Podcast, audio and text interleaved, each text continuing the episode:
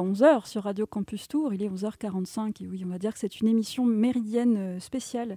Et alors aujourd'hui, grand moment de radio puisque nous avons le, plaisir d'avoir une visite des étudiants de l'EPJT, ouais, presque toute une promo euh, de Master 1 qui vient ici dans nos studios. Donc on est vraiment ravis de les avoir ici avec nous. voilà, donc je vais allumer leur micro puisque euh, pour le moment, euh, quatre euh, d'entre eux et d'entre elles nous font le plaisir de chroniques voilà, improvisées sur des sujets qui leur tiennent à cœur. donc peut-être on va commencer par un tour de table. Est-ce que vous voulez tout d'abord peut-être dire votre prénom et vous présenter brièvement? Bonjour, moi c'est Clara Demajan, donc je suis étudiante à l'EPJT. on a fait notre entrée là cette semaine. Et euh, voilà, donc moi j'habite à Nice, mais je viens de la région parisienne. Et mon objectif, ce serait voilà, de faire plutôt du documentaire, long format ou investigation. Mais voilà. Donc je suis très contente d'être ici et surtout à Radio Campus Court d'avoir euh, cette opportunité. Donc je vous remercie. Hum. Oui, alors euh, bah, je me présente. Je suis du coup tout autant étudiant à l'EPJT. Je m'appelle Goluka et je serai intéressé potentiellement par la radio. Et aujourd'hui, je vais vous emmener outre-Atlantique à Montréal. Vous verrez ça après. Moi, c'est Juliette Huvet. Je viens de la région parisienne et je suis aussi en Master 1 à l'EPJT. Et moi, je vais vous parler de la fête de l'UMA. Et bonjour à tous, moi c'est Victoire Renard de Winter. Alors je viens euh, de Tours, euh, donc voilà, petit retour aux sources. Et euh, je suis un, peu un profil scientifique et je viens un peu évoquer des sujets d'ondes électromagnétiques qu'on a un peu vu un peu dans l'actu par l'iPhone 12 ces derniers temps. Donc voilà, je ne sais pas si je commence. Eh bien, nous t'écoutons. Très bien. Bah écoute, euh, enfin écoutez, du coup, le, le, mardi 12 septembre, donc hier, l'Agence nationale des fréquences françaises a interdit la vente des iPhone 12 pour des raisons d'ondes électromagnétiques qui sont trop élevées. Mais en fait, c'est quoi euh, une onde électromagnétique? Alors en fait, ce sont des ondes qui sont autour de nous et qui se propagent en fait en permanence dans l'air. Donc euh, par exemple, la radio, et, enfin, la radio et les téléphones fonctionnent en fait par des ondes électromagnétiques mais aussi, par exemple, les lumières, enfin la lumière et euh, les couleurs sont aussi des ondes.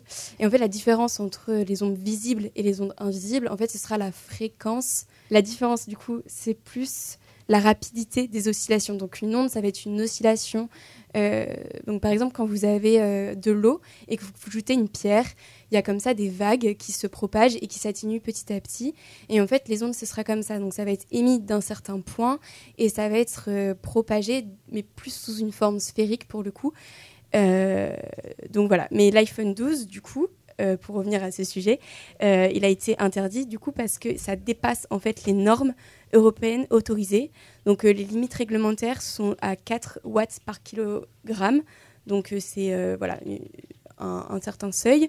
Et l'appareil, lui, on est à 4,74 watts par kilogramme. Donc c'est pour cette raison que la France, et seulement la France, a interdit la vente dans l'Europe pour euh, prévenir en fait des soucis de santé. Donc le corps humain ne peut pas absorber trop d'ondes électromagnétiques d'un coup. Euh, donc ça pose problème. Donc c'est l'intensité en fait qui va être trop importante.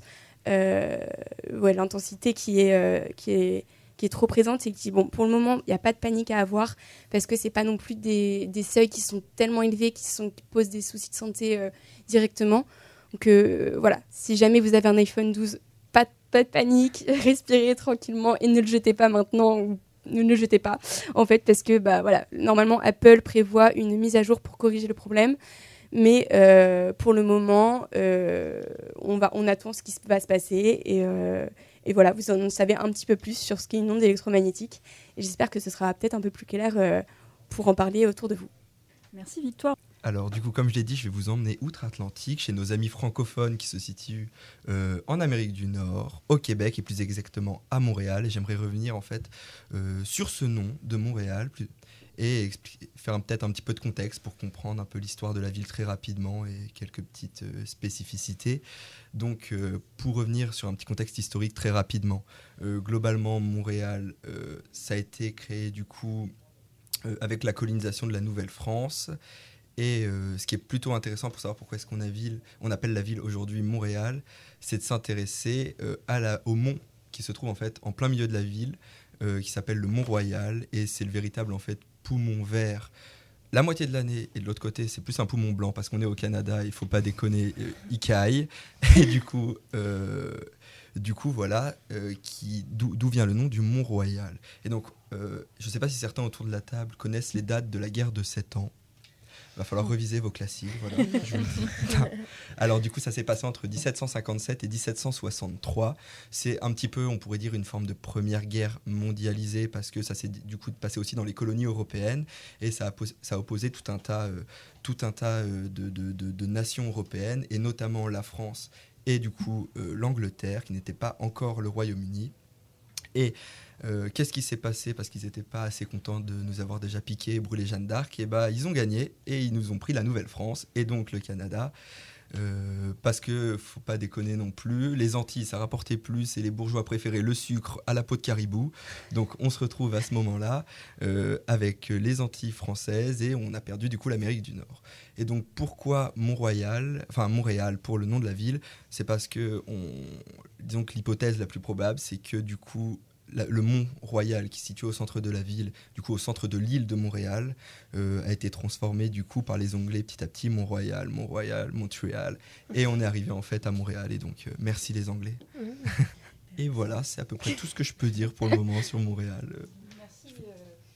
Merci Lucas. Et oui, donc je vais reprendre la suite euh, par rapport à cette période donc de rentrée qui peut être synonyme de bouleversement, de déménagement pour beaucoup.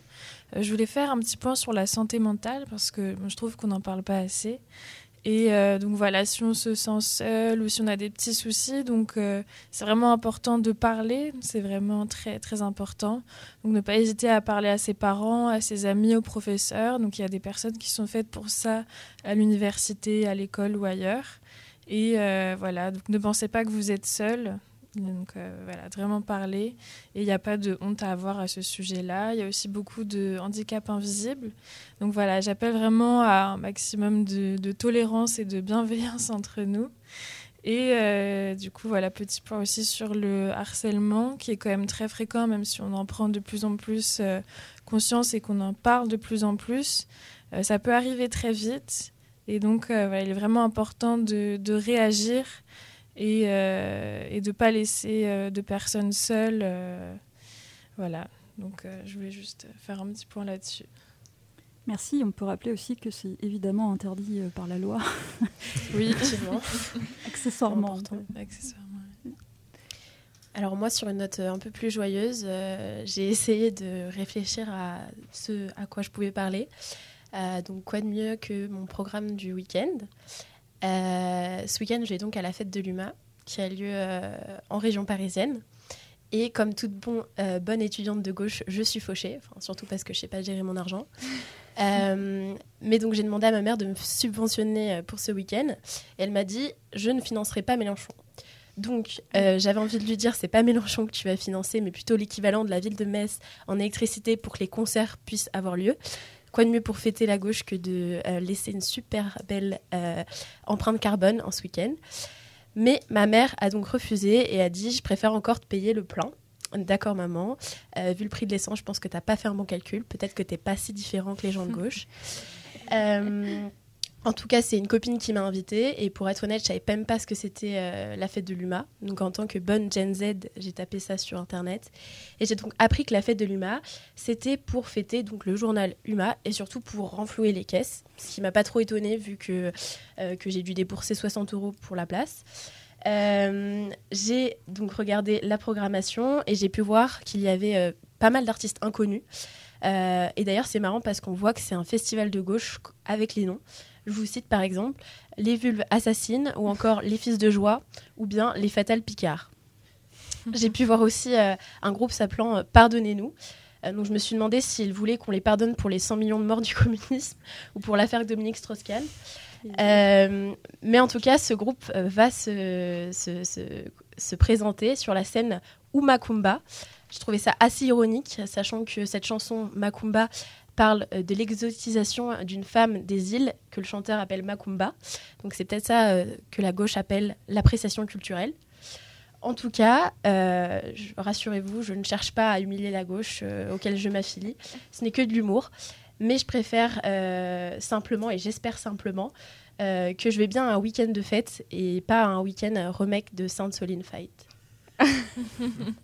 Merci à pour ces chroniques. On va faire une pause musicale. Voilà, on va écouter Brigitte Fontaine comme à la radio et on se retrouve tout de suite après.